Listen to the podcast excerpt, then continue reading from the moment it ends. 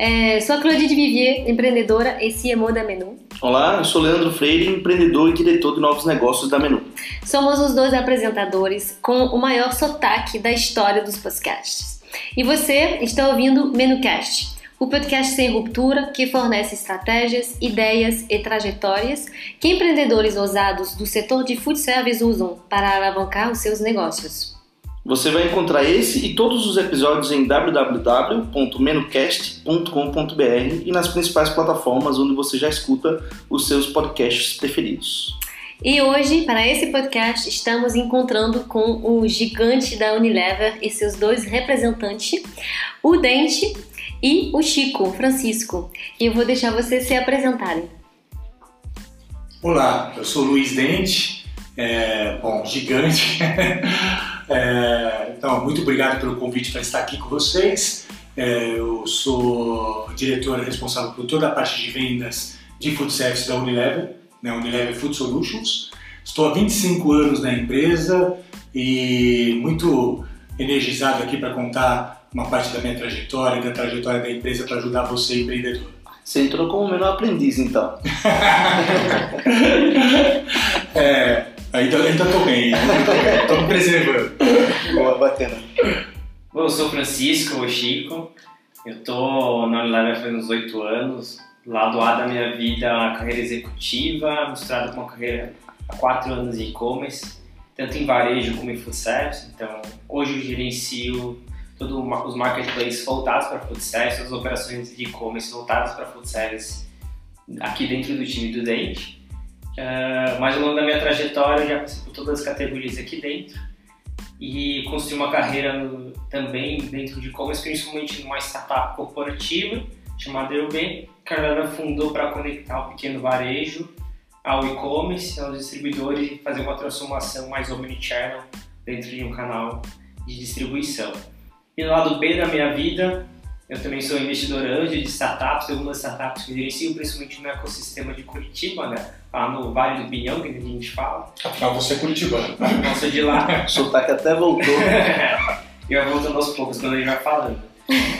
E, então eu gosto muito, então sempre brincando entre o meio de ser um executivo, ser um agente de e-commerce e ser um startup de coração, pelo menos como investidor por enquanto fica a minha trajetória. Bacana. E o legal é ver que, dentro, você tem 25 anos de trajetória, então você acompanhou a transformação do analógico para o digital né, esse, nesses 25 anos, e o Chico está agora pegando um pouco mais esse. já entrou num processo, acredito que um pouco mais digitalizado, e está olhando para os próximos anos aí de digitalização da, da Unilever, né? É, queria entender um pouco mais de como que foi dentro essa experiência, ou como tem sido essa experiência nesses 25 anos, e depois, Chico, como que vocês estão olhando também para os próximos passos aí, obviamente aqui em conjunto?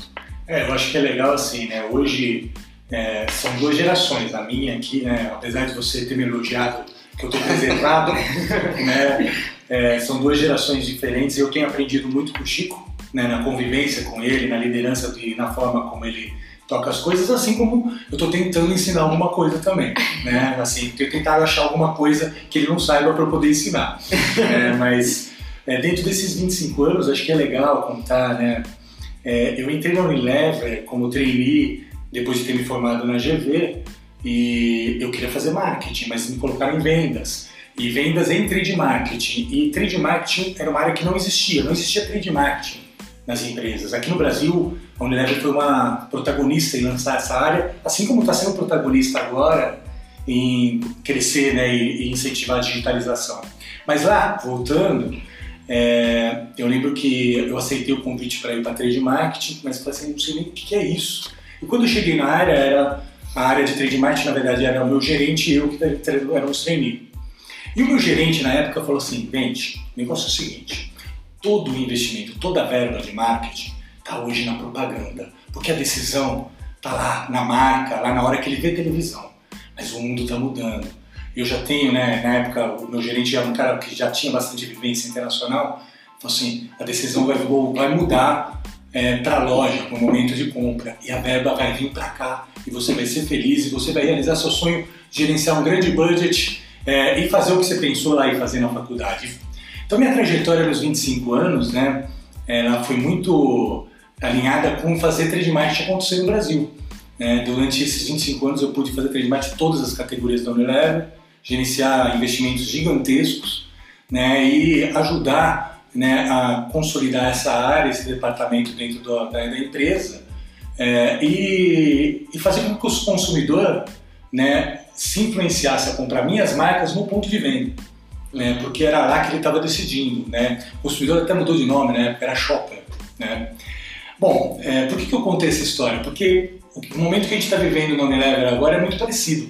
Uhum. Né? Antes o consumidor assistia televisão, depois ele começou a comprar, é, viveu o momento de comprar na loja, mas agora ele está comprando e tomando decisão o tempo inteiro e se relacionando com as marcas de uma forma é, constante, né? o tempo inteiro. Ele, não, ele, a, a, decisão já não tem mais um lugar, ela já não tem um, uma mídia, ela na verdade é uma decisão que ela passa por, é, por você estar, tá, na verdade, como marca, é você entendendo o que esse consumidor quer holisticamente, em todos os, os vetores. E acho que o digital né, é exatamente o que contempla isso, porque ele te dá a oportunidade de você fazer uma escolha no smartphone a qualquer hora do dia, qualquer momento e comprar qualquer coisa.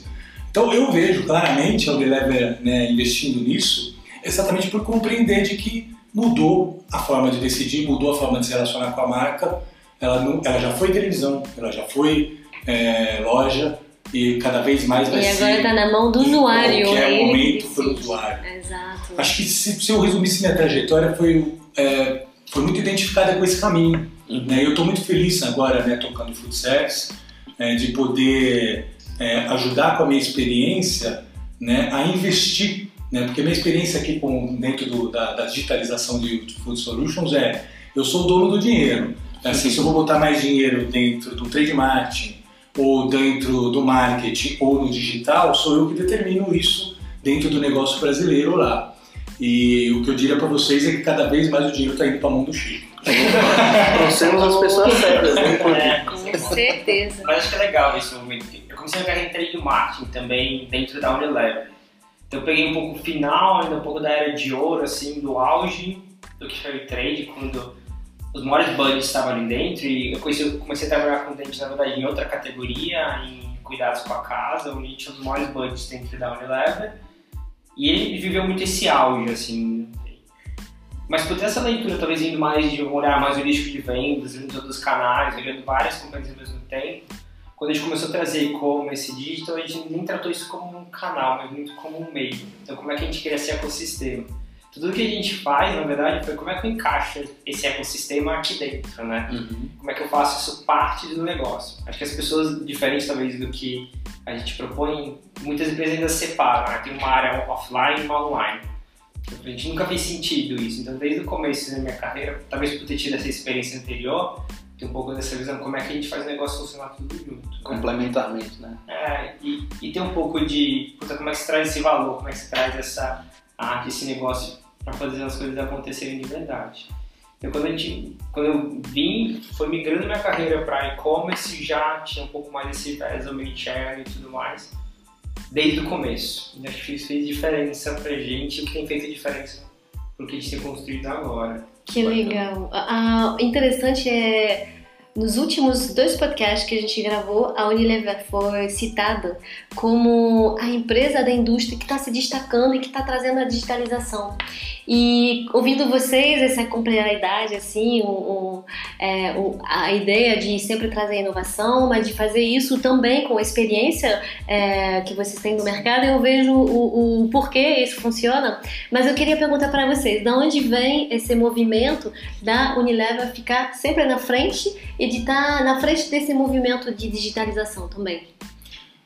Olha, é, eu estou 25 anos na Unilever e assim, não teve um ano em toda essa história da minha carreira aqui que a gente não se preocupe sempre em criar uma coisa nova, se antecipar uma tendência ou até lançar uma tendência, né? E é, o Chico citou aqui a experiência que a gente teve juntos até dentro de limpeza. É, a marca mais icônica da Unilever é Omo. Né? Não sei quanto todos sabem, mas Omo é, foi a marca que mais investiu lá atrás em duas grandes ações de marketing no Brasil. Foi protagonista em fazer demonstrações públicas de como que, na verdade, é, como poderia ser melhor. É, foi um protagonismo em demonstração, era não, não era um trade marketing, porque era um street marketing, porque ia para a rua e mostrava ao consumidor na rua que o produto era melhor. É, bom, e também foi protagonista em investir muito dinheiro em novelas, na época que novelas, na verdade, elas estavam se lançando dentro da grade de programação das TVs é, como uma nova tendência, mas ainda era algo que não estava consolidado. Foi, como foi o maior investidor é, dentro da, das emissoras de TV, no, no, no, no, que se transformou depois no padrão né, é, do horário nobre brasileiro. Então, eu, por que a história do Homo acho que responde a tua pergunta? Porque é, desde que você entra no Unilever, você se preocupa, você vê essas histórias e outras histórias mais recentes e fala assim, não, então é, eu também tenho que ser protagonista aqui dentro da empresa e criar também tendências novas, liderar essas, essas, essas conquistas diferentes aí para o negócio. Então tem dentro da cultura da Unilever essa cultura bem forte de inovação. inovação. Tá, faz parte do, do, do, DNA, do, critério DNA, de seleção é. também das pessoas que entram? Olha, Como que vocês fazem para A gente garantir? busca muito o mindset de liderança das pessoas, e aí tem vários aspectos de liderança nesse sentido. Mas talvez um mais fácil é realmente essa obsessão por entender o consumidor, entender as tendências e um olhar para o futuro com essa mentalidade de crescimento mesmo. Como é que eu me desafio e faço melhor. Então é uma paixão pelo que a gente faz e, que- para quem a gente faz isso, é apaixonado por isso. Seja um, um cliente, seja um distribuidor, seja um consumidor lá na ponta. E essa mentalidade de crescimento todos os dias, para você se antecipar, para você fazer. E o espaço para isso, né? A Unilever é uma empresa que dá espaço para pessoas sem que a ação. E no final do dia, quando você tem pessoas que pensam diferentes e se sentem tem liberdade para ser diferentes dentro do ambiente de trabalho, tem um florescer de ideias. Funcionar isso com marcas fortes e um investimento certo na hora certa, obviamente o resultado vai ser bom, né? Bacana. E deixa eu perguntar para vocês, é, as inovações no digital, a gente vê que a Unilever puxa muito essa frente, principalmente olhando o Brasil, é, o contexto que a gente tem mais claramente, é, elas, essas inovações, elas vêm do Brasil para o exterior, ou seja, Brasil é vanguarda, olhando no ecossistema Unilever, ou ah, vocês importam muita coisa que vem da Ásia ou da Europa para aplicar no Brasil também? As duas coisas, né? As duas coisas com certeza. A gente começou a área de e-commerce, assim, momento estruturar uma área que tem uma pessoa em 2011, Isso. Estruturado. estruturado. Então, assim, já tinha negócio de estado desde 2011 e foi a primeira, puta, vamos ter isso. É antes da maioria das empresas de bem de consumo, você pode pensar. E, aí, quando, e, e alguns segmentos globalmente já estavam mais avançados, até por causa da, de Alibaba, Amazon, outros caras que avançaram naturalmente e gente seguiu essa tendência. Ah, mas logo depois que a área começou a se estruturar ao longo do tempo, algumas coisas começaram a aparecer muito mais fortes. Acho que dá para destacar o B2B. B2B brasileiro é vanguarda para todo mundo, então a gente exporta muita coisa. Que legal, então é o Brasil que tá puxando e que tá mostrando pro resto do mundo como fazer? Exatamente. Que então a legal. gente começou aqui o projeto que a gente falou que foi pioneiro.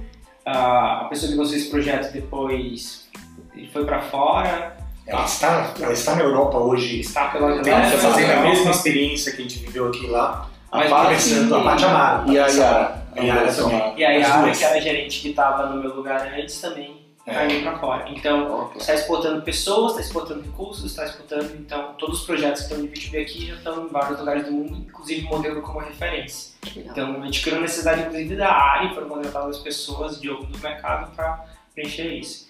De B2C, obviamente já existe um mercado B2C, até porque lá fora está muito mais avançado, mas a gente começou a inovar muito mais, principalmente no, no conceito de plataforma. Então, como é que eu Uhum. crio um marketplace para pequenos lojistas terem o e-commerce deles?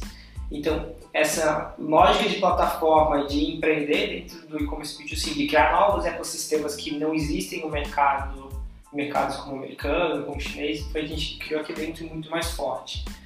Então, acho que tem as duas coisas na prática. Então, Uhum. ser totalmente disruptivo, começar algo que ninguém fez, e dois, é pegar o que já existia e fazer um novo modelo, adaptando para a realidade brasileira e trazendo todo esse ecossistema misto que a gente tem aqui dentro, com grandes varejos, pequenos varejos e refletindo isso dentro da estrutura.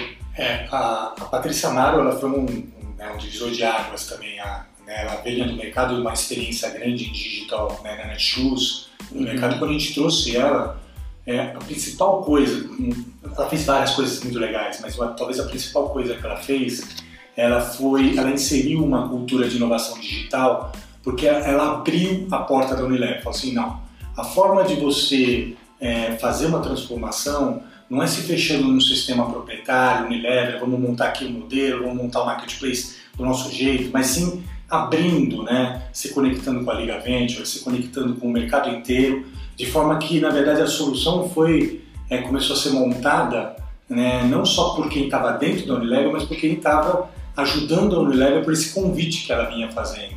Quando a gente percebeu o benefício disso, foi aí que a gente, hum, esse é o jeito de fazer, é, fazer negócio no mundo digital. Né? Essa, essa, é assim que você vai ser vanguarda. É não só contratando pessoas que são boas e que têm uma mentalidade é, aberta para esse mundo digital, mas você permitindo né, a abertura e a conexão de, de agentes do mercado, seja consultoria, seja em startup, seja é, pessoas que entendem muito de tecnologia, para ela te ajudar nesse processo todo. É um grande é. trabalho de parceria, porque no final a gente está criando o futuro. E aí não adianta fazer isso sozinho de uma forma isolada. Então, é, quanto mais parceria você cria, é, pegando toda a cadeia, que você tem um entendimento completo, mais é, você consegue atender as necessidades do usuário. É, a parceria, eu diria até que é ecossistema, na verdade, uhum. que é é do crescimento mútuo mesmo. Então, como que a gente traz? A parte do crescimento vem no sentido de como é que eu trago um cara de tecnologia, talvez não é o maior cara, mas eu aposto nele e faço esse cara crescer junto comigo, porque faz sentido, porque eu preciso construir um modelo. Como é que eu trago os caras que operam bem, como é que eu trago os caras que não operam bem também, e fazer, criar esse ecossistema único e tornar essa referência. Acho que isso foi a grande virada do jogo, com certeza. Bom, funciona bem, porque como eu falei, duas vezes é, citados e, e a Unileva sempre criou mesmo essa imagem de avant-gardista no digital. Então vocês estão de parabéns mesmo. É, acho legal comentar uma coisa também, né, para valorizar o outro lado da história. É, se você tem um lado que é você se abrir para o mercado, criar o um ecossistema, você tem outro lado de que é quem determina onde vai botar o dinheiro dentro da empresa. Né? O que acontece invariavelmente nas empresas e que dificulta a criação da cultura é você, na verdade, achar que a transformação digital é, é, simplesmente você colocar um dinheiro e esperar um retorno de curto prazo. Quando na verdade é, é uma transformação muito longa, né? você tem que trazer esses parceiros todos, você tem que trazer benefícios para todos eles. Então acho que é, é interessante pensar do ponto de vista até do investidor. Quando, uhum. É diferente, por exemplo, no caso de uma startup, ela pega um investidor, um investimento, um banco, num, é, num agente de dinheiro, é, ele se compromete com, os, com, os, com o que ele né, tem de visão de médio e longo prazo. Na empresa não, na verdade, na empresa o mais difícil é porque é uma disputa pelo budget. Uhum. Eu comentei aqui no começo, assim, ah, é, na verdade não é uma lógica de você botar um dinheiro é, porque eu estou investindo. A lógica, não, então eu vou parar de investir nesse lugar aqui para investir mais aqui. Uhum. E aí é que se acelera. Você tem que ter essa disposição de mudar o, o qual que é o budget de dinheiro que você vai colocar. E, e, outra coisa legal é que, por mais que o volume é, de vendas no digital seja irrelevante, digamos assim, para o total de volume de vendas é, do indústria ou de empresas tradicionais através de outros canais, a gente tem que olhar para o crescimento de cada canal. Né? Então a gente leu recentemente que, é, se não me engano, 30% de crescimento estava sendo previsto para 2019 ou para 2020 é, a nível mundo. A nível Brasil, o número tem é, sido nessa faixa? Acho que primeiro para a gente já é bem relevante na realidade. Então, é. assim, o percentual hoje é muito alto já? dentro do Brasil, então é um, tanto o B2B quanto o B2C são canais que representam muito e são maiores que alguns canais tradicionais dentro da Unilever. Tá? Então, acho que já não é mais isso. Na verdade, é muito o crescimento que a gente falou, foi alguns anos, então se pensar desde 2011 começando, mas lá na metade do caminho, depois de uns 5 anos de investimento, esse negócio virou e quando vira é realmente muito exponencial, o crescimento é muito rápido. Uhum. Então, eu acho que a, dúvida hoje é como que eu chego lá e não se eu, se eu vou chegar lá ou não. Para o Unilever, ele já é, obviamente, um dos canais mais relevantes para a gente. Quanta pressão para você! É. o Chico vai ser responsável então, do, do e-commerce. É, eu vi que tem uma plataforma que se chama EUB.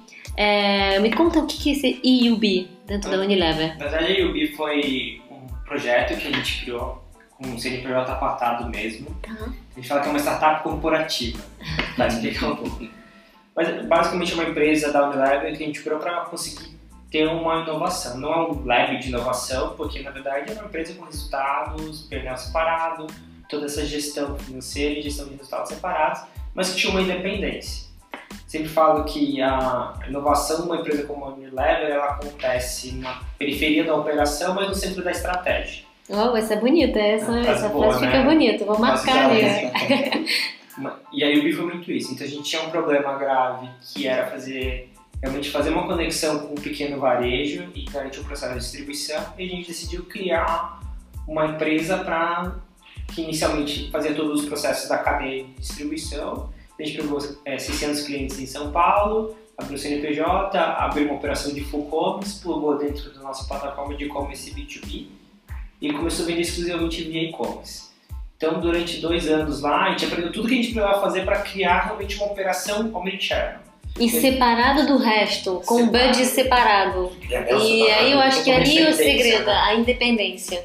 Porque você consegue continuar a sua operação no tradicional e aprender com o digital. Exatamente. Então, ali virou um centro de inovação para a gente constante. E, e o grande objetivo era como é que eu crio uma solução de e-commerce omnichannel, realmente integrada do B2B e vai fazer essa gestão.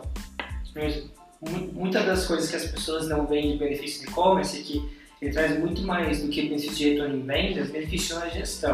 Então, várias oportunidades que a gente aprendeu e cresceu no e-commerce foi porque tendo um ecossistema ajeitado de dados, tendo um CRM muito melhor do que a gente tinha, tudo dentro de uma plataforma, você consegue melhorar muito a gestão.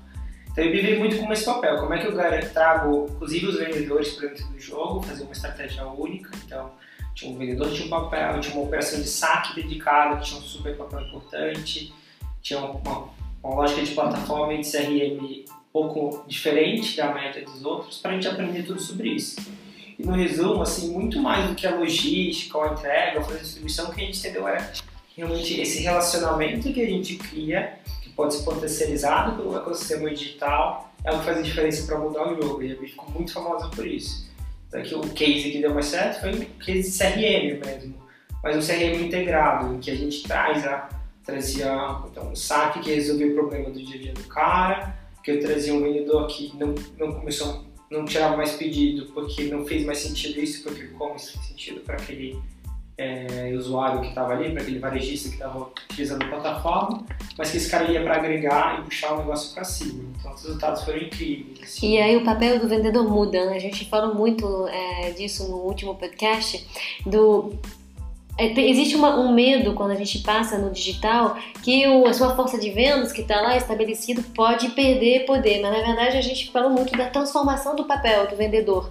Ele não é mais aquele que tira o pedido, mas ele pode trazer novos clientes ou trazer um relacionamento com seus clientes. Como que vocês estão vendo isso? Eu, eu muito isso. Na verdade, assim, as pessoas são fundamentais para o jogo. Mas o jogo muda nesse sentido. Então, a tecnologia digital vem muito com o poder de potencializar isso. Então, como é que eu ganho mais assertividade no que o cara precisa apresentar para aquele cara? Como é que eu dou mais informação para ele? A gente chegou no nível de cada comunicação, WhatsApp, SMS, e-mail marketing, cada customização de, de que ele cai dentro da plataforma, cada comportamento que ele fazia, o vendedor tinha tudo dentro da plataforma para ele integrar. Então ele olhava e falava, cara, eu sei isso, eu sei que esse cliente então a plataforma clicou, eu sei que ele não entrou, eu sei que ele comprou isso e aquilo, eu sei que o momento histórico pela, pela régua de CRM que ele construiu junto com a gente, é, a gente conseguia integrar e fazer alguma coisa certa. Tem algumas etapas da régua que fica lá dentro, que é com a assinatura do cara, inclusive. Então, quando ele fechava, por exemplo, dentro do programa de fidelidade, ele dava um passo, a gente queria dar um tom pessoal, era uma mensagem que o próprio vendedor tinha customizado para aquele cara, ia lá no meio marketing, como se fosse uma carta ou assinatura do cara. Isso é potencializar as pessoas. Acho que quando a gente traz mais tecnologia para o jogo, a gente ganha mais velocidade para processos que são irrelevantes. Então, o que, que a gente matou rápido? Cara, o vendedor tem que reenviar nota fiscal, o cara tem que reenviar boleto, o cara tem que fazer processos que de verdade era um saco para ele, Ninguém gostava, fazia, né? e ele já faz com o WhatsApp, a maioria hoje em dia. Tá? Então lá. Mas quando ele chega lá, ele realmente tem muito mais valor. No começo foi um pouco difícil, os caras ficaram com medo, nossa própria equipe ficou com medo para ser bem transparente, mas ao longo da jornada, o que eles, eles perceberam até pelo feedback dos clientes é que eles foram mais relevantes para os clientes. Porque eles começaram a mexer o ponteiro do negócio do cara. Antes ele era mexer o ponteiro do abastecimento do cara. É outro patamar, é outra coisa. É outro, outro nível de relacionamento. Claro. Só que, obviamente, que isso é um, tem um processo de mudança na própria pessoas. Então, e a gente passou por isso dentro da IB naturalmente. Dante, você nos últimos 25 anos, como que você vivenciou essa mudança, esse relacionamento com esse vendedor que mudou de papel? Conta pra gente. Olha, acho que, em primeiro lugar, assim, é, a gente precisa definir o que, é o vendedor, né? É, existe o vendedor que, na verdade, ele vai atender grandes clientes e que, ele, na verdade, ele é um, um alavancador do negócio como um todo. Esse vendedor, é, que é um vendedor que não pensa só no pedido, mas pensa em como criar valor, como criar oportunidades de negócio diferentes, esse vendedor nunca vai deixar de existir e mesmo antes da digitalização ele era o vendedor mais importante. Ele é o cara a ser replicado, né? É, exatamente. Esse vendedor, ele, ele na verdade, quando entra o digital no meio da história, ele até vê como um facilitador para ele. Ele fala assim, ah, eu vou colocar os clientes menos relevantes no digital aqui, porque são menores, e vou gastar mais do meu tempo exatamente naqueles clientes que eu consigo oferecer mais valor e eles também oferecer mais valor para mim. Então, esse vendedor, ele sempre existiu é, ele vai continuar existindo, na minha opinião. Aonde né, o digital entra com uma força incrível é, é, no vendedor que, na verdade, é, ele era muito mais o tirador de pedido. Né? Esse, esse universo é gigantesco, o tirador de pedido, que é o vendedor que passa ou recebe por WhatsApp, ou passa lá e fala assim, ah, é, o que, que você precisa? Ah, eu preciso disso daqui. Ah, aí você pega é, esse, essas, esses itens que ele pediu e transmite para a companhia. Então, o papel dele ali não é um papel de vendedor, essencialmente. É o tirador É. de pedido. É um papel de comunicar um, um pedido de alguém para quem está fornecendo. É, esse vendedor especificamente, lá atrás, antes do digital, ele já era um problema para as empresas, ele era um problema para os distribuidores, é, porque ele não estava oferecendo grande valor dentro da cadeia. né? Obviamente, ele, ele é o primeiro a se sentir ameaçado, né? ele sabe que ele tem que mudar o comportamento, ele tem que mudar a abordagem dele, é, mas no final, se você conversar com um gestor de vendedores mesmo, é, se o digital hoje substituir de uma forma mais rápida, antes era o chefe que substituía. Né? Assim, ele não funcionava como um agregador de valor. Ele ou acelerou mesmo, né? Uhum. Um televendas é, ou e-commerce na prática ele pode ser substituído. Então a gente vê essa migração também. Então de tem esse movimento. Então assim, o fato é que assim, é, o cara que não agrega valor ele vai ser substituído. Mas a tecnologia, tudo isso, permite a gente ter mais relacionamento humano. Se esse momento vier para agregar e transformar um negócio, seu potencial é gigantesco, porque antes você não tinha nem tempo para fazer isso. O cara, esse cara ele visita um milhão de lojas por dia e não tem muito mais do que fazer além disso. Mas ele já, a maioria dele já está sendo trocado por um WhatsApp, por um televendas ou por um e-commerce. Isso vai acontecer ou o chefe substituir mesmo. É, Até porque a maioria dos caras está em passagem, ele não é meio o cara que tem um objetivo de carreira. O cara que gosta de vender, é vendedor por natureza, por sangue, assim, acho que provavelmente como todo mundo aqui, esse cara ele tem um potencial gigantesco e ele vai ser muito relevante no futuro. E, e olha que o papel dele, além de gerar valor, ele também ele vira, ele vira um, um customer success, né? De, do, do sucesso da, da relação, do sucesso do pedido, do sucesso da, do negócio. Ele muda esse perfil totalmente. E o lado de execução também, o lado do trade, né? Que já mudou muito no lado do cash and carries e do varejo mesmo, dos atacados. Isso é muito mais. O papel desse cara mudou muito. Hoje é muito mais comum a gente não ver caras que estão é, vendendo tanto lá dentro dessa, desses atacados, desses mercadinhos, mas executando o ponto de venda, né? Olhando para a gôndola, olhando para ponto oeste, olhando preço, é, vendo preço de execução combinado entre a indústria e o, o, o mercado, olhando o preço de concorrência e ol- olhando para o food service. É, quais são as grandes oportunidades que esses vendedores passam a ter como um, um cara que vai olhar muito mais para execução, para trade ou para é, melhoria de execução do- dos PDVs? Olha, é, a Unilever há muitos anos, né, a Food Solutions, a gente tem uma força de vendas que a gente chama de força de vendas consultiva. São consultores gastronômicos treinados para visitar os restaurantes é, e não é para vender que eles vão lá, eles vão lá para explicar cada uma das soluções de alimentos que a gente tem, como que elas se encaixam para trazer mais sabor, mais saudabilidade, mais, é, mais economia dentro do processo do restaurante. esse consultor gastronômico, né, ele, do, do ponto de vista de processo, é, ele demora mais tempo dentro dos clientes. Mas ele gera um valor absurdo porque ele consegue transformar é, a operação do cliente de comprar às vezes 0 ou 1 SKU para comprar 7, 8, 10 SKUs, porque é, ele de fato ele não está lá com a intenção de tirar um pedido, e sim de entender o seu problema, é, eu tenho algumas soluções que podem te ajudar, e a propósito, tira o pedido onde for, onde você quiser. Então, a essência do negócio de Unilever Food Solutions sempre foi ter o vendedor nesse olhar Parceiro de um consultor, mesmo, de, de, alguém que entende o problema do cliente e vai oferecer uma solução. E muitos optam por um, assim, o marketing de conteúdo, que seria o digital, mas você tem esse consultor no offline. Eu imagino que os dois vão dando é, em conjunto, né? para dar informação, para nutrir é, esse, esse cliente de informação que são relevantes para ele e que vai ajudá-lo a melhorar o business dele. É, e o que eu tenho visto, visto dentro do mercado de food service é os, os distribuidores e o próprio mercado entende que, no final das contas, o sistema de vendas, é, do jeito que ele é, com visita à rua, ele é cada vez menos efetivo é, por N razões. O custo, o custo do, do, profissional, barra produtividade que ele consegue ter e barra também o, a própria fidelização que esse operador, esse restaurante tem com os, os distribuidores. Então, a, a, produtividade desse sistema de vendas é baixa. Por isso que você pega no Brasil hoje, grande parte dos distribuidores já migrou para um sistema de televendas. Já é, boa parte dos pedidos Hoje eu diria para vocês, vou dar um chute, mas eu acho que mais de 20% das vendas de distribuidores para food service já é televendas. Que na verdade é, é uma forma um pouco mais produtiva que você coloca de você mecanizar um processo que é tirar o pedido. Né? É, para você, o marketplace, na minha opinião, ele vai possibilitar uma coisa que o televendas não possibilita, que é a curadoria.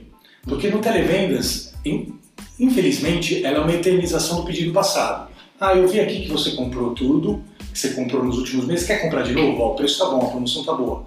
Ela eterniza o movimento passado. O que o marketplace propicia, dado que ele, né, ele possibilita que o, o restaurante, o, o comprador, ele compre é, aquilo no momento mais tranquilo, é ele navegar pelas categorias e pelos produtos e ter uma curadoria de fato do que, do que, de fato vai funcionar para ele. É, então, o que a gente imagina como futuro né, do mercado? A gente imagina cada vez mais um futuro de reposição de pedido cada vez mais eletrônica, seja marketplace ou seja televendas, mas com mais consultores gastronômicos na rua. Mais consultores que vão melhorar o pedido. soluções diferentes para o restaurante.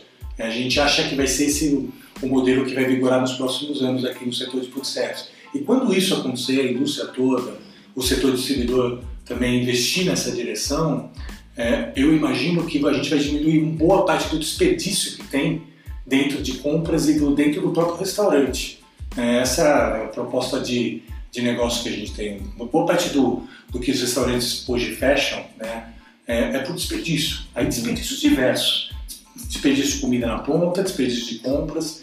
Né, quanto mais você tem de profissionais que conseguem ajudá-los na curadoria, uhum. a curadoria é que vai fazer com que o restaurante compre melhor e com mais produtividade do que um sistema de pedido que você cota o que, que né, é mais barato que eu comprar esse Claro. E os consultores dão ajuda também na gestão do, do negócio? Ajudam. É muito legal isso. Porque esse dono do comércio, ele tem uma vida bem complicada. Se você imagina o número de expertise que ele tem que ter em todas as áreas, que não vão só da, da culinária mesmo, da receita, do uso do produto, mas também na gestão de negócio, da gestão do time, liderança do time, assim, é um, é um esses donos dos restaurantes, eles estão de parabéns mesmo, porque é um mega trabalho. Então, quando você tem consultores que vão até eles e que dão esse, esse apoio, a gente está realmente apoiando e ajudando eles a crescer. Isso é muito legal. É, existe um, existe um fenômeno que está acontecendo agora no curto prazo que é importante, né? que é a história das dark kitchens. A, a digitalização permite hoje que você venda via delivery é, uma receita, uma, uma comida qualquer é, com muito mais baixo custo via uma dark kitchen. E o que é uma dark kitchen na essência? Você diminui pessoas, você tem processos mais automáticos de produção da comida é, às vezes até, até informais, o que possibilita com que ele tenha, um, um, no mínimo, 20 a 30% de economia versus um restaurante tradicional, por, por redução de custo de mão de obra, maquinário, processo, etc. A Dark Kitchen ela vai ser uma pressão fenomenal dentro do mercado de food service brasileiro. Porque imagina, um restaurante competindo com um outro que tem 20 a 30% de benefício. Né? Então, é, os restaurantes, na minha opinião, né, o caminho para os restaurantes tradicionais de rua vai ser cada vez mais oferecer experiência, valor. Eles têm que vender a valor do serviço, o valor é, de, de, Do que se vive uma, fora da comida. É, ele, ele, não pode só ir para um lado de custo, preço por quilo, preço por Alimentar o cidadão. Ele tem que trazer o cara para dentro do, do contexto, de uma história, né? Ele precisa ter um posicionamento de valor, né? Porque o, a Dark Kitchen, como delivery, ela vai ser um posicionamento de baixo custo e com muito processo automatizado. Uhum. Então essa, essa transformação é importante. E olha só, para ir para outro ponto, a Dark Kitchen, na verdade, né, muitas vezes ela não está na rua, ela está escondida. Então o vendedor tradicional, aquele vendedor distribuidor tradicional lá, que a lógica do, do negócio dele é ele rodando as ruas. Como é que ele encontra essa Dark Kitchen? Ele não encontra. Ele não encontra. Uhum. Né? Assim, hoje, né, delivery ainda é pequeno dentro da massa de, de restaurantes do Brasil, menos 5%. Ainda é pequeno. Porém, 100% do crescimento dos últimos anos foi via delivery, 100%. Todo o crescimento que veio via delivery. Então, aquele vendedor do servidor, ele provavelmente está visitando um restaurante que o restaurante está reclamando da crise. O que talvez esteja acontecendo é, na verdade, aquele consumidor que comprava naquele restaurante e ia visitar ele, ele está comprando via delivery numa dark kitchen escondida. Então, aquele vendedor, ele está achando que o problema está na crise, quando, na verdade, o consumidor mudou de lugar. Ele só não está olhando no lugar certo. É. Isso, isso, isso, na minha opinião, é um divisor de águas dentro do mercado, do, do mercado de food service brasileiro. Essa pressão do custo e da automatização vai fazer com que o restaurante mude o processo, o distribuidor mude o processo, né? e a gente só está começando essa, essa mudança. É. A gente está falando do, do, tendência do delivery, que é muito forte mesmo no Brasil, e a gente também tem vendo uma tendência de novo estilo de comida, vegano, vegetariano. Como que você, a Unilever está se posicionando em relação a essas tendências? Olha, é, super bem. A gente, né, como todas as tendências, a gente sempre tenta lançar produtos e marcas que conversem com cada uma das tendências, né? É, talvez a iniciativa brasileira mais conhecida, mais famosa de todas, é, foi a gente adquirir uma Terra. Uma Terra é uma marca que é a líder aí de mercado de, de produtos orgânicos, né, com um portfólio absurdamente conectado com essa tendência de naturalidade. Né, e nós adquirimos a Mãe Terra é, e a Mãe Terra vai ser uma marca a ser expandida para o mundo inteiro. Né, então é uma das experiências brasileiras que a gente também está exportando. Com Mãe Terra, que é muito legal, né? Ela vai com o nome original para todos os lugares. Que legal. É, exatamente. E, e, e aí, na Mãe Terra talvez simbolize a construção de uma marca, né? Na verdade, a gente adquiriu uma marca que foi construída com, essa, com esse DNA. Mas em todo o nosso portfólio a gente tem várias iniciativas rolando é, de conectar com o vegano. Maionese Helmas Vegana agora é um dos maiores sucessos que a gente tem.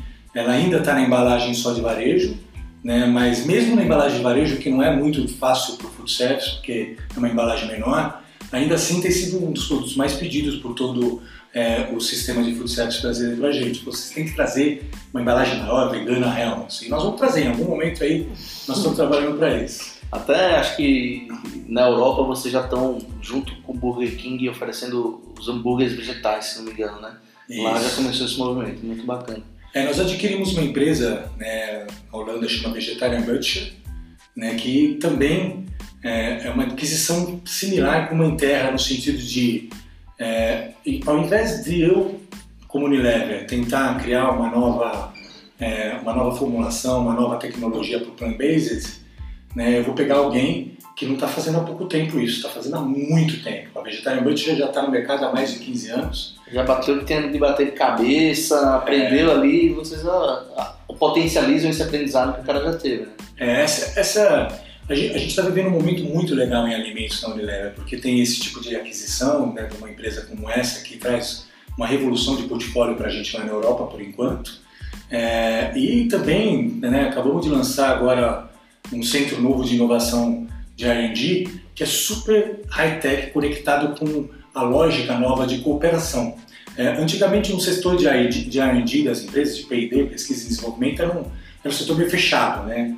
Trancado com senha, não pode é, ninguém entrar.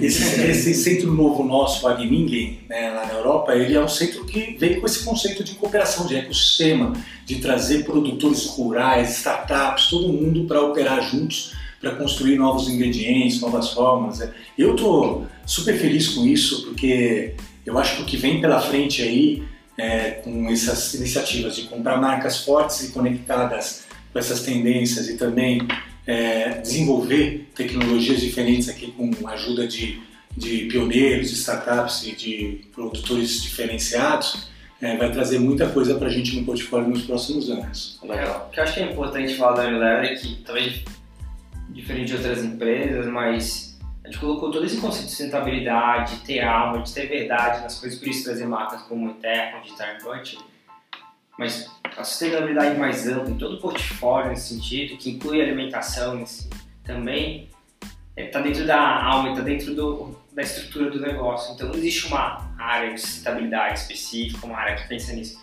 Todas as marcas estão pensando em como me transformo, então desde embalagem, produto, tendência, o que faz melhor para as pessoas, o que faz melhor para o planeta. Então tudo isso já está incluído. Então trazer essas marcas para a gente muito com o principal propósito da Unilever hoje, que é trazer sustentabilidade para o dia a dia de todo mundo. Eu não quero mudar o dia a dia de vocês, mas dentro do que você tem hoje, como é que eu trago isso como parte do seu dia a dia? E com isso a Unilever conseguir ficar mais, mais perto hein, dos usuários, que aí para sai um pouco do, painel, do, do papel da indústria que está fornecendo para um distribuidor, que por sua vez distribui para o consumidor, ela conseguir através de algumas marcas como a Terra fazer uma conexão mais forte e aí se aproximar do, do, do usuário, do consumidor e deixar mais claro esse propósito, esses valores da, da Unilever. E, e, aí, além de reforçar os valores e propósitos, é ter a chance real de mudar o mundo, né? De trazer realmente uma cultura de alimentação mais saudável, uma cultura de alimentação mais, é, é, mais não necessariamente do dia a dia que a gente tem de correria e de é, comer qualquer junk food, mas comer coisas que te alimentem bem e te fazem bem também, né? Acho que essa bandeira que a Unilever puxa é super legal. É, e, e pra gente, né, por que, que eu tô há 25 anos numa empresa, né? É, mundo de hoje que é um mundo de ciclos, né? Você quer cada hora viver um ciclo diferente. É, porque você se conecta com esse propósito, você se identifica, você fica feliz que você vê gente nova que também quer a mesma coisa. Né? Como toda empresa grande tem também suas dificuldades, tem seus problemas, tem os desafios para fazer toda essa mudança, mas eu realmente acredito que a Unilever é comprometida em tentar fazer, em buscar é, fazer, seguir esse propósito. Não é um discurso de prateleira, é, apesar de ser hoje um discurso de prateleira de todos, né? É, e mas estou executando, né? Acredito que muitos querem executar e é difícil mesmo, mas existe uma proposta e todo mundo está buscando isso. Mesmo. E falando em disseminação de cultura, né? Você falou muito de trazer essa cultura do, do saudável e isso é é parte do, da, do DNA de todo mundo na empresa. A gente falou também um pouco sobre mudamos um pouco a cultura do pessoal de vendas para o digital, olhamos um pouco a digitalização do PDV, olhamos um pouco a, é, esse processo de digitalização de algumas partes, mas a gente entende que esse processo ele vai muito além é, do PDV, ele vai muito além da área de vendas, dessa relação, ele precisa passar por toda a companhia, né? Então, por incrível que pareça, a IT precisa se digitalizar mais, supply tem que se digitalizar mais, o, as plantas têm que se digitalizar mais. Quais iniciativas? Eu sou um grande entusiasta da Unilever, participei de algumas iniciativas, Lever Up, Digifund, acho que cabe, queria entender, levar para os ouvintes aqui um pouco mais do que, que, são essas iniciativas e além do Lever Up, do próprio Digifund, quais outras iniciativas a Unilever tem trazido para trazer essa transformação digital para todos os funcionários da Unilever? Legal, acho que você colocou muito bem, é muito diferente de falar como é que eu trago tecnologia para o negócio ou de como é que eu trago um mindset digital, um mindset de abundância, de crescimento, de transformação. Então a gente tem todas as etapas da empresa, a gente pensa como que a gente traz isso, né? Uh, desde dentro dos negócios de marketing, a gente criar os nossos digital hubs, para ter realmente pessoas dentro de cada unidade de negócio da Unilever, cuidados pessoais, para casa, alimentos, alimentos profissionais, empresa profissional, pensando em como trazer realmente digitalização, como trazer esse, o consumidor digital para dentro do negócio o tempo todo, até de como que a gente transforma os nossos próprios funcionários. Então, pegando as iniciativas até que, que você falou, né, a gente tem tanto um programa de intraempreendedorismo, que aí vai desde iniciativas de tecnologia, quanto iniciativas que não necessariamente de tecnologia, mas como que eu trago realmente esse mindset de empreender, de criar um projeto, de criar uma startup, um projeto de alto impacto, em curto espaço de tempo, testar e aprender nesse sentido.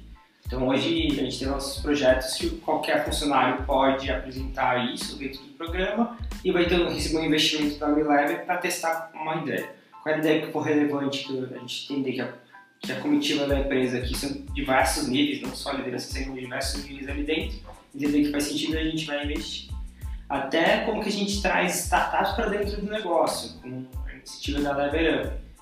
Que parece muito fácil, sabe? Trazer uma startup e contratar mais uma solução. A gente sabe que não é assim. Primeiro porque a startup precisa aprender a se relacionar com a indústria, a indústria ao mesmo tempo.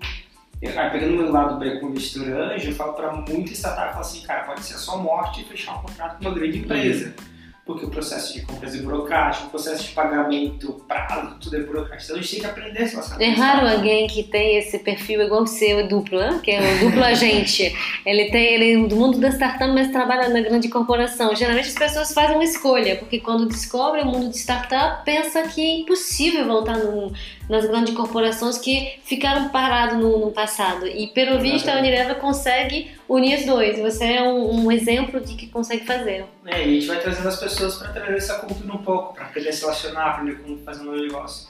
E o grande ponto, assim, geralmente um ou dois projetos, um projeto dá certo, já é muita coisa, mas eu trazer o benefício de primeiro expor meu funcionário um novo mindset. Pessoas têm um mindset diferente, depois ampliar a rede, trazer pessoas para oxigenar a empresa já é um grande benefício que a gente tem aqui dentro e até, e até formação mesmo. Então, o Leva tem um programa super estruturado estagiário, melhores aprendiz, e a gente tem um programa lá de Unicoders, a gente chama, que é muito focado no melhor aprendiz, que é pegar esse cara e já começar desde programação, todas as, todas as novas competências digitais que esse cara precisa ter, a gente está formando ele desde a base, em vez da entrada dele e trazendo isso para dentro do, negócio. Né? E esse projeto ele nasceu, acho que dentro do próprio Difang, né? Foi uma das iniciativas que o pessoal, alguém aplicou, passou pelos quatro meses lá, deu certo e aí vocês estão potencializando e escalando isso. Exatamente. Então, acho que muito é isso. Não é tecnologia, é como é que eu trago um mindset de teste, de falha, assim, de aprender rápido, de abundância, de pensar que o negócio pode crescer cada vez mais. E a gente aprende isso muito claramente, trazendo essas iniciativas mais digitais para dentro. Mas tem, tem uma parte de sofrimento da grande indústria que Aí eu, eu sou, né, dentro do universo que eu tô, é, eu vivo bem ele, que é, é que uma parte eu quanto a companhia investe nesses programas diferentes estruturados.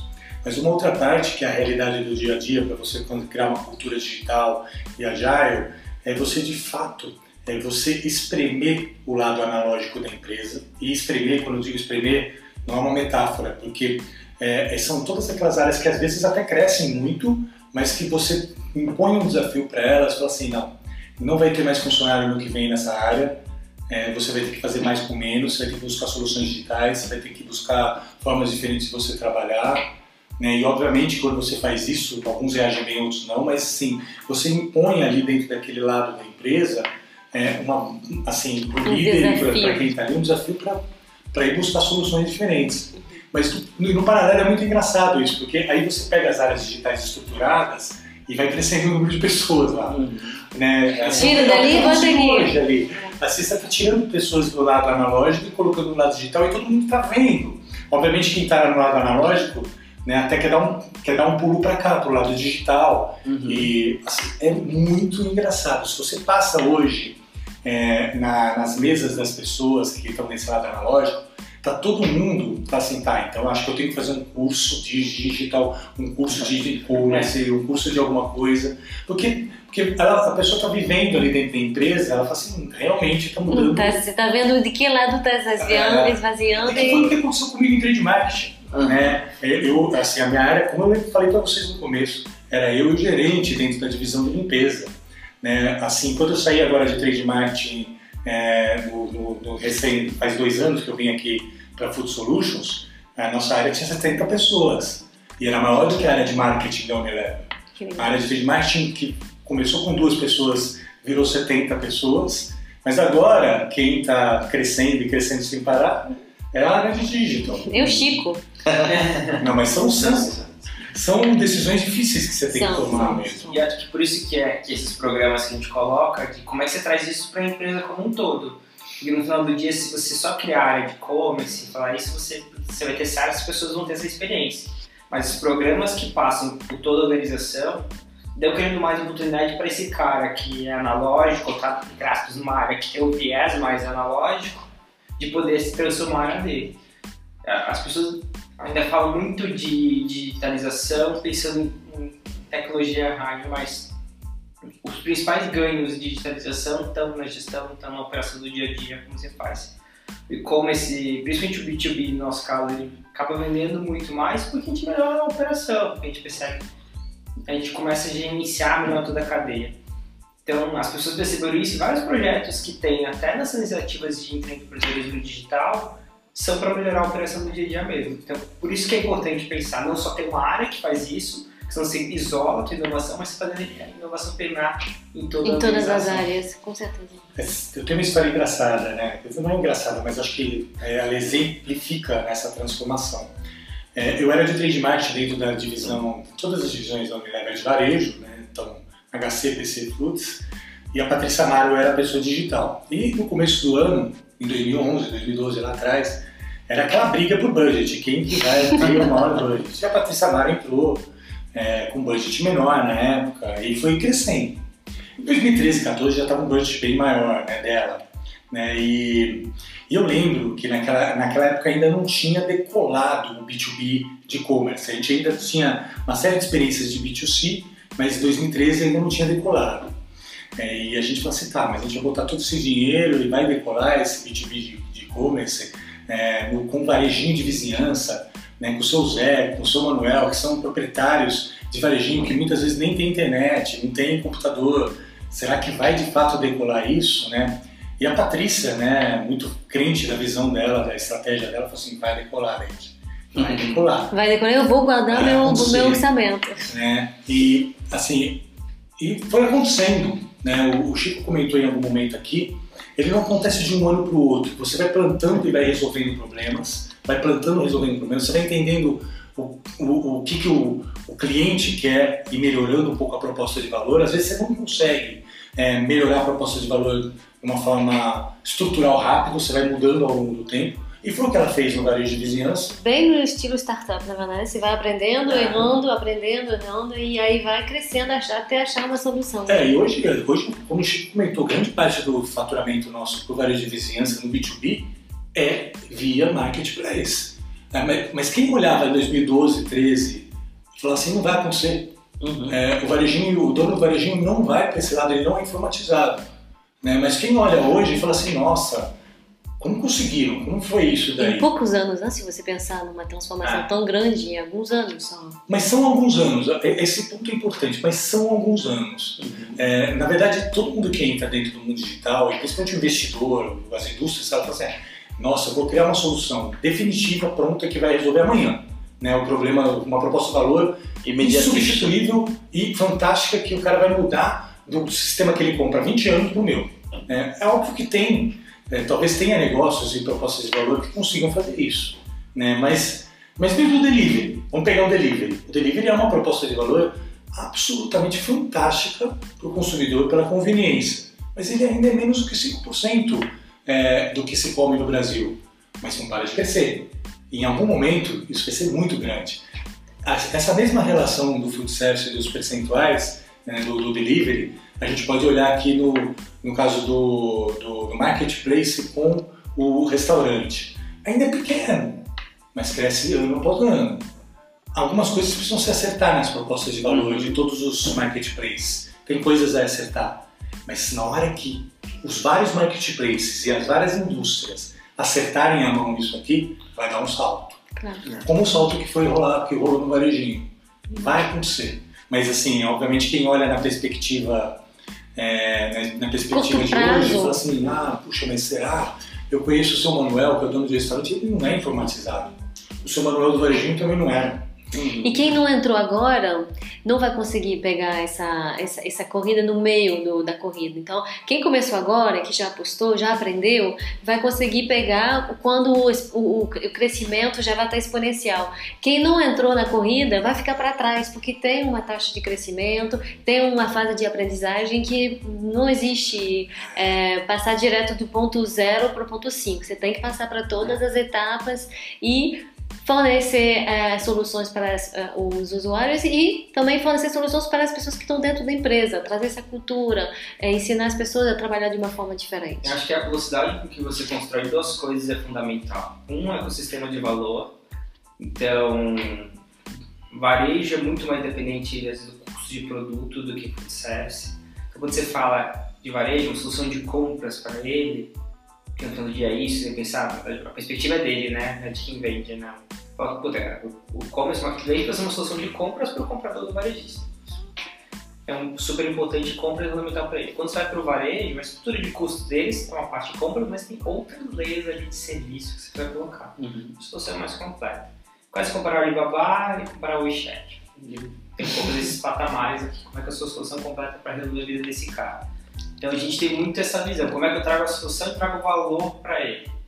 No final do dia, você trazer pessoas que consigam construir um ecossistema que converse bem, que dê a fluidez para essas várias soluções diferentes que vai ter, trazer essas pessoas certas, com o mindset correto, e ao mesmo tempo ter uma conexão real com o seu Manuel da padaria, com o João do restaurante, é isso que mexe o jogo, é o que determina. Esse é mais difícil de fazer e manter.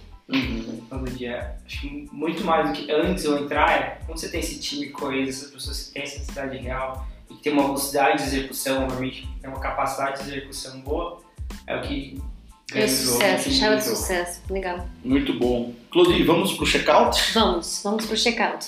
É, aqui na Menucast a gente tem perguntas de bate-pronto, tipo Marina Gabriela. Eu queria saber quem vai se oferecer para fazer essa entrevista. Um Ó, você viu? Brincadeira. Eu sugiro uma para cá. E aí, Pronto, bom. Então, desde Chico, vocês ganharam a, o direito de fazer cada uma pergunta. Vamos fazer um para cada um, tá bom? Eu faço para ele, ele Não, não, eu faço um para você, depois eu faço para o Chico, eu faço ah, para você, tá bom? Né? Então, é, começando por Dente, já que ele te ele empurrou te frente, né? Então, Dente, você, quem te inspira ou quem te inspirou na sua vida profissional? Olha, muita gente, muita gente. Assim, desde os meus pais, né, que né, me deram uma educação maravilhosa, então me ajudou a, a dar os passos que eu dei é, para entrar dentro da faculdade, depois da empresa, mas eu sou agradecido a Unilever e a cada um dos chefes, inclusive pares e, e pessoas que trabalham comigo, porque é, no final das contas a gente, a gente, o ser humano de fato é incompleto, ele nasce incompleto, né? A gente acha que depois de criança a gente cresceu e agora a gente está completo, mas eu me sinto é, a cada minuto incompleto e querendo me completar mais e evoluir mais. Então, eu me sinto inspirado a cada dia, a cada minuto, pelas conversas que eu tenho com as pessoas que eu, que eu converso. É, e não tem uma pessoa específica, Obrigada. mas eu acho que eu sou inspirado pelos momentos e pelas pessoas que eu vou convivendo. Dente, pode falar que eu te inspiro, não tem problema. Também, hoje, né, do, assim, vou, vou confessar, né, é, o Chico é uma inspiração diária para mim. Assim, eu como sou de uma outra geração, porém preservada, né, ainda não desmatada, é, não posso negar que né, eu, eu, observo meus comportamentos assim, puxa, ele está fazendo um negócio que ele faz diferente de mim, melhor, mais rápido, eu quero fazer igual. não, não tenho dúvida. Mas é muito bonito de ver essa, essa, essa essa, essa, esse jeito que vocês têm um de complementar o outro e eu acho que está um da chave do sucesso também. De gerações que são mais é, que têm mais experiência trazer com gerações que têm menos experiência e os dois fazer um, uma uma nova transformação com muita humildade e com a cabeça muito aberta. Então parabéns. Obrigado. Segunda pergunta então é para Chico. O que te faz levantar da cama todos os dias Chico Ixi. Bom, além do despertador, né? Obviamente, mas para mim eu não consigo trabalhar sem propósito, né? Então uma referência, na verdade, meu pai é artista plástico e minha mãe é médica, enfim, médica sem fronteiras mesmo, então super, total inspiração, totalmente é, propósito no meu dia a dia, no desde de casa, isso. Sempre preciso ter muito propósito e eu vejo realmente essa capacidade de lidar com empreendedores e transformar os negócios como algo que me inspira. Em todas as minhas cadeiras na Unilever, inclusive aqui, eu sempre busquei isso. Como é que eu transformo o negócio e como é que eu inspiro pessoas. Estava trabalhando no e-commerce B2B, para mim é muito isso. E como é que eu pego esse cara, que no final do dia tem vários desafios, a gente falou vários aqui, inspiro ele, transformo ele, agrego e trago outro patamar para o negócio dele. E como é que dentro do, do a função que eu estou, eu crio negócios novos. Então, hoje eu estou literalmente criando um negócio novo, uma estrutura, uma lógica de empresa mesmo. Mas todas as funções que eu, que eu passei era como é que eu crio algo novo, como é que eu trago muito isso. Eu sou apaixonado pelo futurismo, estudo bastante isso, mais de abundância, olhar para frente. Então, trazer tudo isso, fazer essa conexão é fundamental. Se eu tivesse que resumir assim, propósito, ah, Chico, qual é o teu propósito, o que a gente faz, para mim é muito conectar pessoas para gerar transformação, seja uma transformação digital, social ou pessoal. Eu acho que isso que move todos os dias. E o Dante também, a gente vai levantar todos os dias, não para completar. Sim, talvez seja essa uma diferença boa das gerações. legal. Parabéns, Chico, para, para a inspiração. Muito legal, mas o seu propósito, muito bonito de, de saber. Agora a terceira pergunta para Dante. O, aonde você busca a sua energia? Olha, bom, é, primeiro para ser preservado nessa idade é, você tem que cuidar do seu sono e da sua família e, e, fazer exercício o tempo inteiro. Né? Eu sou muito, sou muito disciplinado, é, adoro fazer exercício que já me traz uma energia matinal. Como o Chico comentou, né, eu acordo 5 da manhã, 5 e meia, já vou já malhar. correr, malhar. É, então, é uma, acho que a primeira bomba de energia vem dali. Né? Mas acho que a sua pergunta tem que se refere não só a essa energia física, mas uma energia psicológica, mental e de como que a gente, né? E eu diria para você que assim, eu sou muito curioso e sou muito, é, sou muito apaixonado por fazer as coisas acontecer. Então, acho que a energia vem de, de querer sempre fazer mais coisas, sempre transformar mais coisas. Né? Então, é, o meu, meu propósito, no caso aí do, do, do Chico, é, meu, meu propósito tem, tem um lado mais de impacto. Né? Eu sou uma pessoa que tem uma característica em tudo que eu já vivi, né? e aí vale um outro podcast, é, mas eu, eu, impacto as pessoas de uma forma, é, de uma forma legal.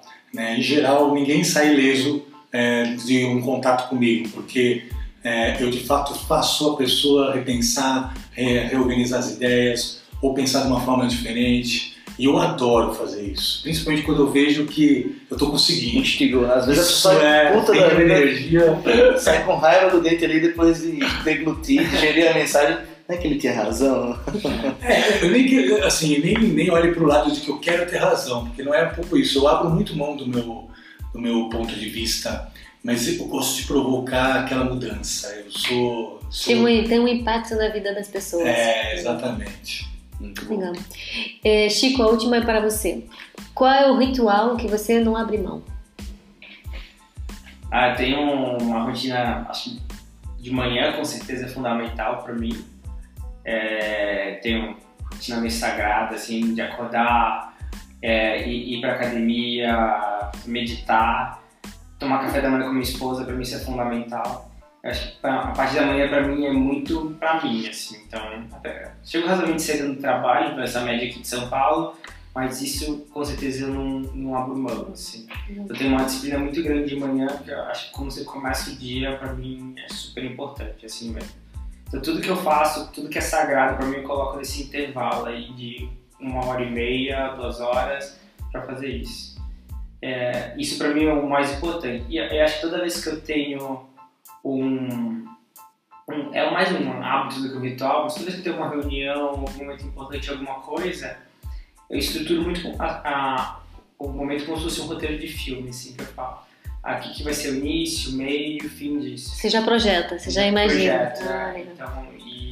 Você projetou essa cena de podcast agora? essa eu tava mais tranquilo, mas eu pensei em algumas coisas que poderia ser. Mas para mim é muito importante essa parte de mentalização, de vocês quiserem ter o foco, de você com a energia muito vidrada para aquilo. E para mim, ver, imaginar as coisas como um roteiro, também um pouco do lado artístico mesmo, me facilita e me ajuda muito. Muito bom. Gente, é, a gente também pede no, no fim desse papo aqueles 10%, aquela gorjeta, aquele restinho de mensagem final que vocês deixam para inspirar os nossos ouvintes. Então aí essa vai para os dois. Dentro, depois Chico. A última dica para o ouvinte do MenuCast. É, eu assim, eu diria que assim, estamos aqui, né? Apesar de estar Unilever Food Solutions, também estamos com uma com Compra Food Service aqui. Compra uhum. Food Service, ele é um marketplace para desenvolver food service. Assim como a Menu é, né? E a nossa, o nosso jeito de ver, e eu acho que talvez a última mensagem para inspirar é, é nós não estamos aqui para concorrer, nós estamos aqui para transformar o mercado, para fazer esse mercado evoluir eu, particularmente, gostei muito do propósito da Menu que a Claude né, colocou dentro do, do, do, das redes sociais, que é de ajudar aquele empreendedor a, a conseguir é, a sobreviver. sobreviver, a viver melhor. Né? Eu acho que isso é um baita impacto social, um baita impacto para todo mundo e é isso que eu fico orgulhoso de fazer todos os dias. Ver, é, ter parceiros que conseguem fazer isso e ajudar a fazer também. Muito bom. Muito bom. Chico.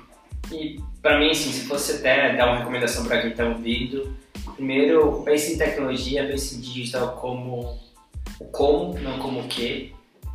Sempre que alguém fala assim, ah, eu quero fazer e-commerce, eu quero fazer transformação digital. Cara, você tem que. O que, que você quer fazer? Qual que é o teu propósito? Qual que é o teu sonho? Pense no como, na verdade, com a tecnologia. Acho que ainda vejo muitas pessoas confundirem isso.